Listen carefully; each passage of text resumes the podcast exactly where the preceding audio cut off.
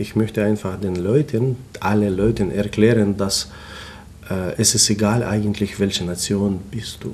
Wenn du gegen Krieg, wenn du für Frieden, dann egal Russe bist du oder Chinese oder wer, wer immer, auch immer. Das sagt Sergei Trofimov. Er ist der Besitzer des Restaurants Skaska hier in Leipzig. Auf der Website des Restaurants steht zwar russisches Restaurant Skaska, es gibt dort aber auch ukrainische und auch georgische Speisen. Und auch die Mitarbeitenden stammen aus Moldawien, Sibirien, Georgien, dem Baltikum und auch der Ukraine. Für sie ist ein Miteinander ganz normal und sie helfen in der aktuellen Situation Menschen, die sich für Geflüchtete aus der Ukraine einsetzen. Wie? Das hört ihr in dieser Folge Radio für Kopfhörer. Heute mit Gloria Weimer. Schön, dass ihr dabei seid. Mephisto 97.6 Radio für Kopfhörer.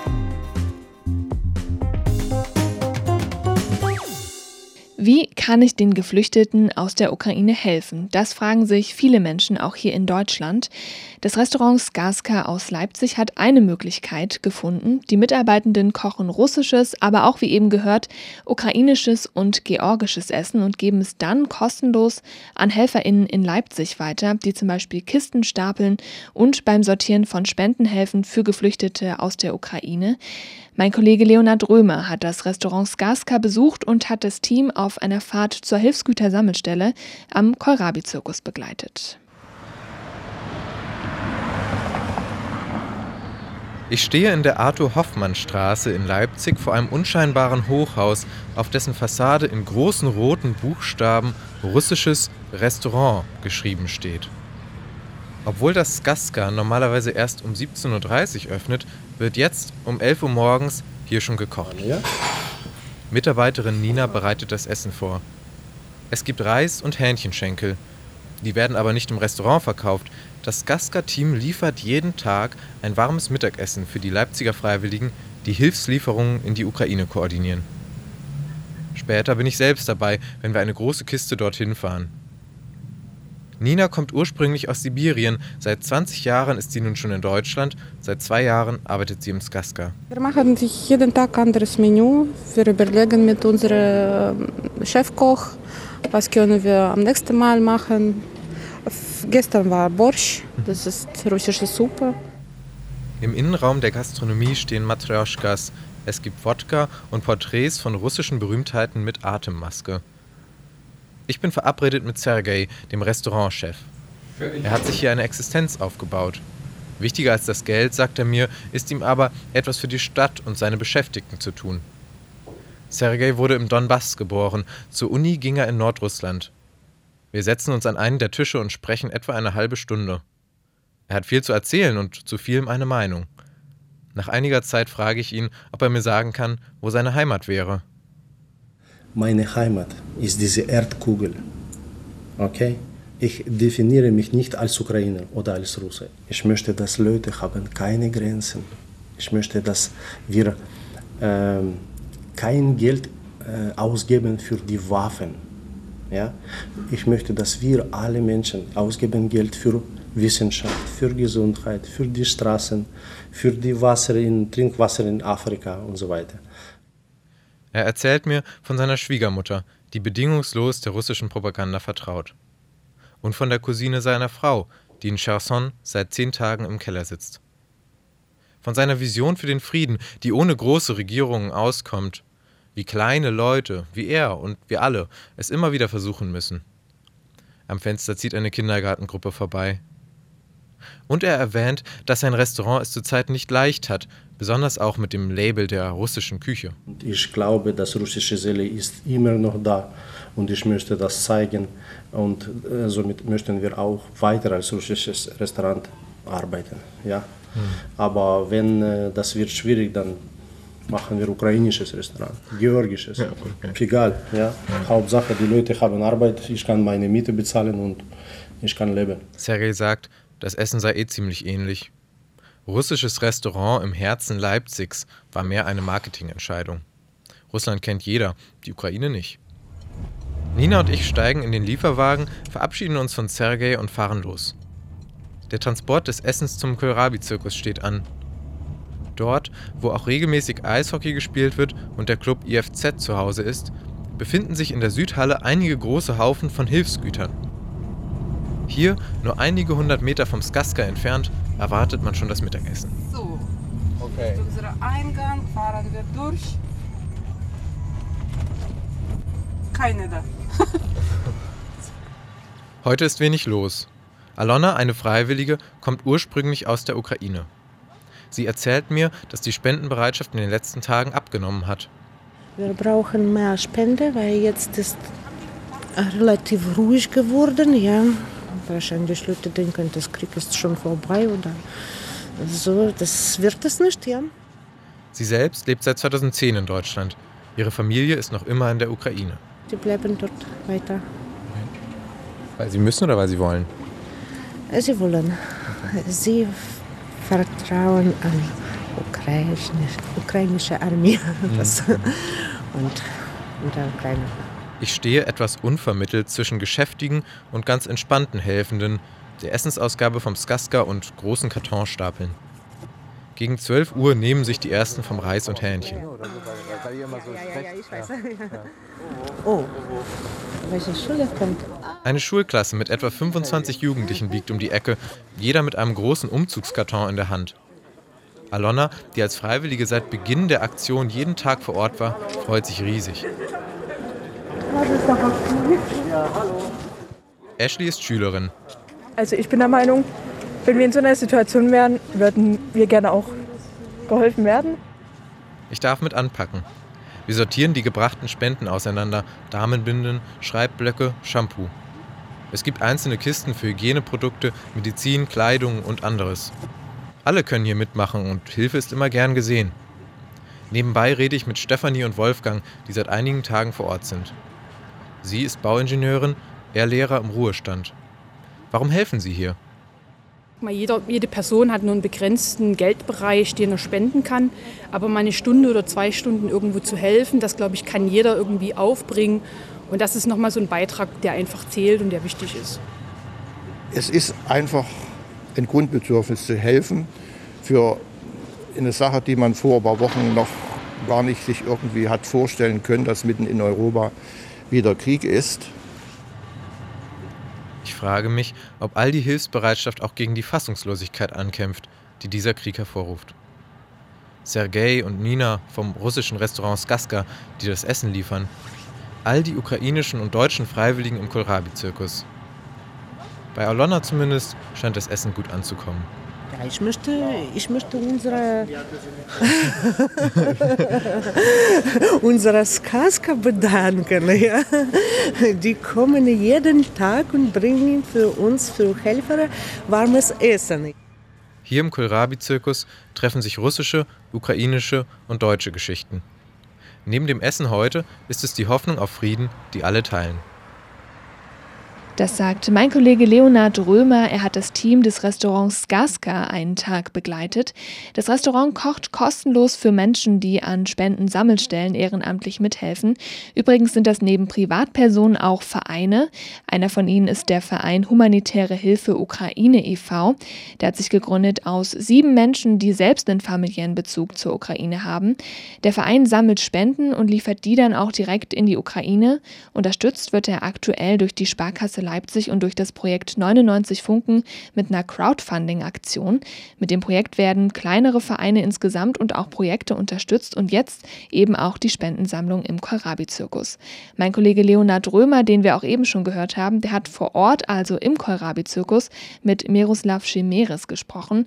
Der sitzt im Vorstand des Vereins und Leonhard hat ihn zu Beginn mal gefragt, welche Sachspenden sie aktuell benötigen und vor allem, was in der Ukraine am dringendsten gebraucht wird.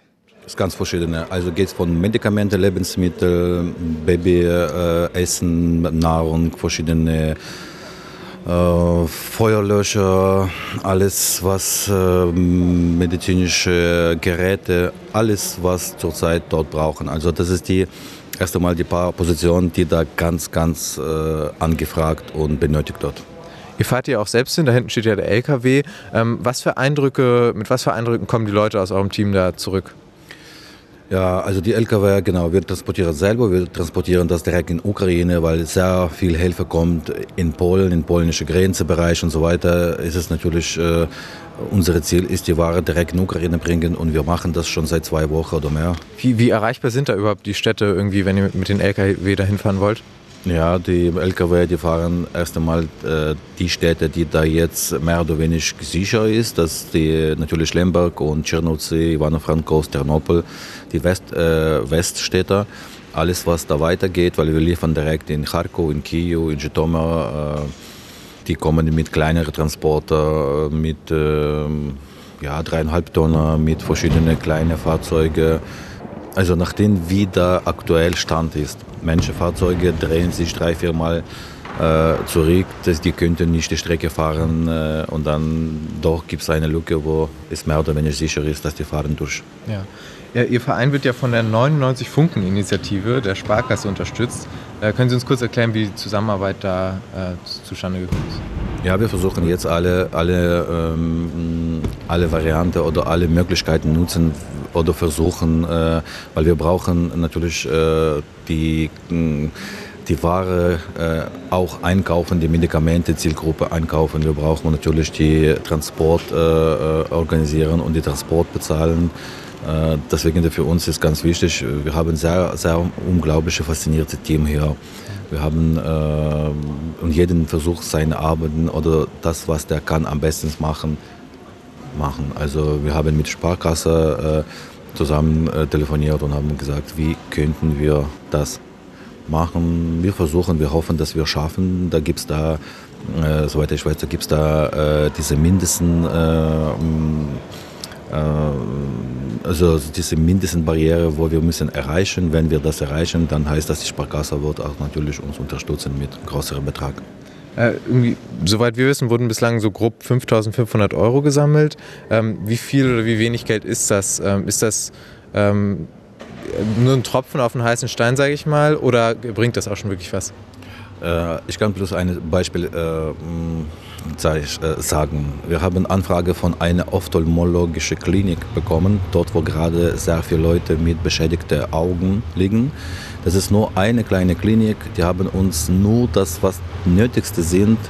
Äh, wir haben hier über die Großhandel, Apotheke angefragt, die Preise äh, nur für eine kleine Klinik in Ukraine. Es war Rechnung oder Angebot erst einmal über 11.000 Euro gekostet. Und solche Liste, das ist die kleinste Liste und das ist nur eine Klinik. Äh, alles, was dort bedarf, das ist natürlich ein Tropfen im ganzen See. Also es ist wie nichts. Ähm, es soll in unserer Sendung auch um das Thema Heimat gehen. Du kommst ja aus der Ukraine. Was, was bedeutet Heimat für dich? Ja, zurzeit äh, es ist alles. Äh, es gibt keine Worte, wo ich kann das beschriften, was für mich das bedeutet. Äh, also das ganze mein Leben, das ist alles was, was, was, was für, für jeden Mensch ist teuerste äh, und, und, und beliebste. In den Medien wird ja oft so davon gesprochen, dass Kultur und Identität von Russland und Ukraine doch relativ eng irgendwie auch verknüpft sind. Ähm, manchmal wird da ja irgendwie gesagt, es sei so ein Brudervolk. Ähm, wie würdest du das bewerten?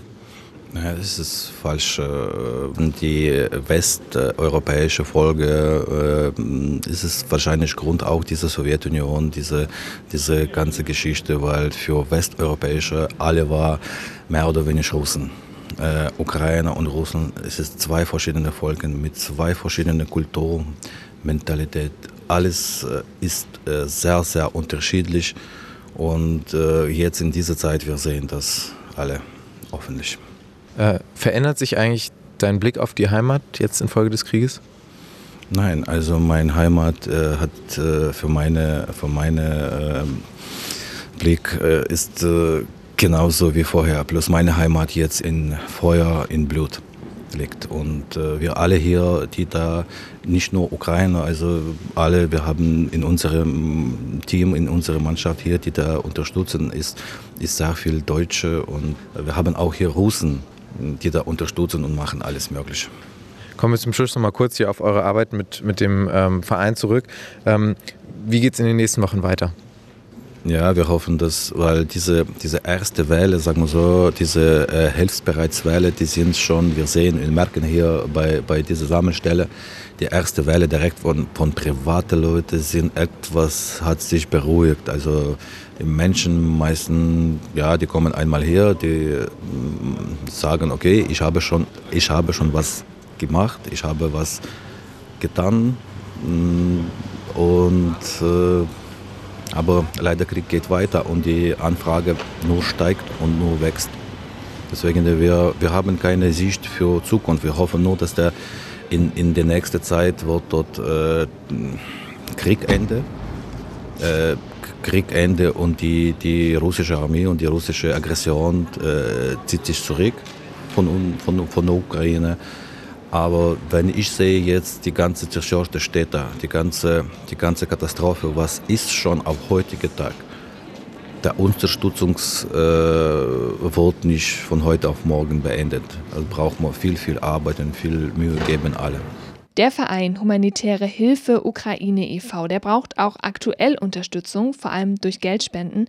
Aktuell gibt es die Crowdfunding-Aktion, die von der Sparkasse Leipzig unterstützt wird. Alle Infos zum Spenden, die gibt es unter 99 Funken slash Hilfe-Ukraine. Mit Stand heute ist nämlich nur ein Viertel des Spendenziels erreicht. Neben Geldspenden freut sich der Verein aber natürlich auch immer über Hilfe beim Sortieren der Sachspenden an sich. Da müsst ihr einfach nur beim Kohlrabi-Zirkus oder im Standort in der Russenstraße vorbeischauen in den Öffnungszeiten zwischen 10 und 18 Uhr.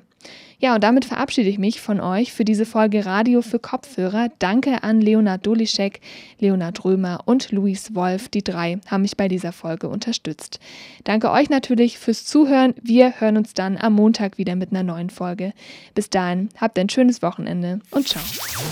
Mephisto 976, Radio für Kopfhörer.